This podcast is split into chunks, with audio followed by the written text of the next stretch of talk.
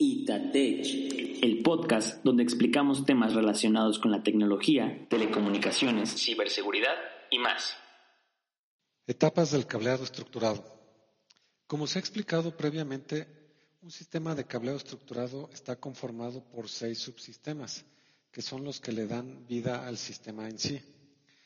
Regulados por el estándar ANSI-TIA 568-C, que es de cableado de telecomunicaciones genéricas para las instalaciones del cliente, y por el ANSI-TIA 568C.1 de cableado de telecomunicaciones para edificios comerciales, los subsistemas del cableado están determinados por estas normas con el fin de estandarizar cómo diseñar, construir y administrar un sistema de cableado estructurado. Vamos a ver aquí los seis componentes clave o seis etapas del cableado estructurado. La número uno es la acometida. Consiste en la entrada del servicio de telecomunicaciones al edificio, sobre todo de los carriers de Internet, de, por ejemplo, E1s de telefonía, eh, una entrada para un MPLS, de esos proveedores externos que nos comunican del edificio para afuera. Y abarca también las vías principales en el interior del edificio. Para conocer más sobre la cometida, ya tenemos un audio asociado a esto. Les recomiendo que busquen el audio que se llama ¿Qué es una cometida para carrier de Internet? La etapa número dos sería el cuarto de cómputo, que normalmente se le conoce como MDF, que significa en inglés Main Distribution Facility. El cuarto de equipos, que en México, por ejemplo, también lo conocemos como site, ese es el lugar centralizado donde se van a alojar los equipos servidores de los sistemas, los equipos de telecomunicaciones, los switches, es de donde va a partir todo, ¿no? Ese es el lugar central de donde partirá la infraestructura. La etapa número tres sería el cableado vertical, también conocido como backbone. El cableado de red troncal también se conoce como cableado vertical, que es el que ofrece la conectividad entre salas de telecomunicaciones o cuartos de telecomunicaciones que podrían ser los IDFs, en inglés sería Intermediate Distribution Facility, y por ejemplo para intercomunicar pisos de piso a piso o incluso podría también llamársele cableado vertical a la comunicación entre edificios. La distancia del cable depende del tipo de cable.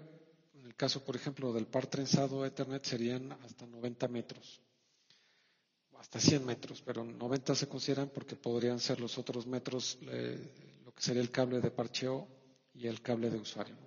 Pero en el caso de fibra óptica, pues ahí las limitaciones son mucho más extensas. En el caso de fibra óptica podemos tener fibras ópticas de kilómetros y van a ser parte también del backbone. La etapa número 5 sería el cableado horizontal. El cableado horizontal es todo ese cableado entre el cuarto de comunicaciones, MDF o site, y el área de trabajo que incluirían el panel de parcheo, el cable que va hacia la posición final de los usuarios, la placa, el jack, si hubiera algún punto de consolidación en medio.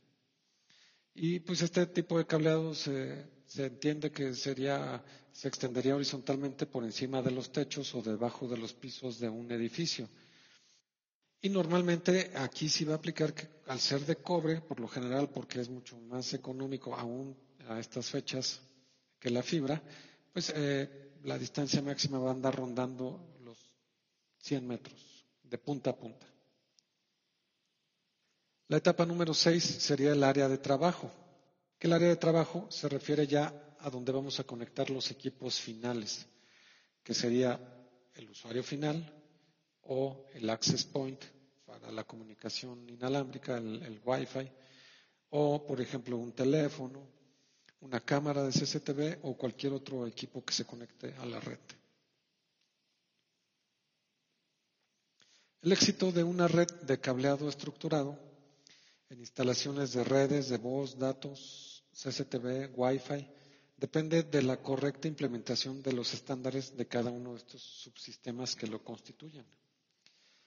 Como hemos mencionado previamente, Aproximadamente el 70% de los problemas con las redes nacen de un cableado mal instalado o de baja calidad.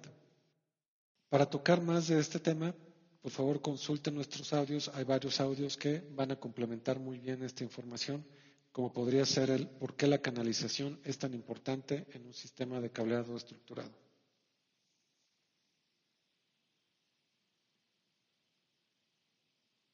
Itatech.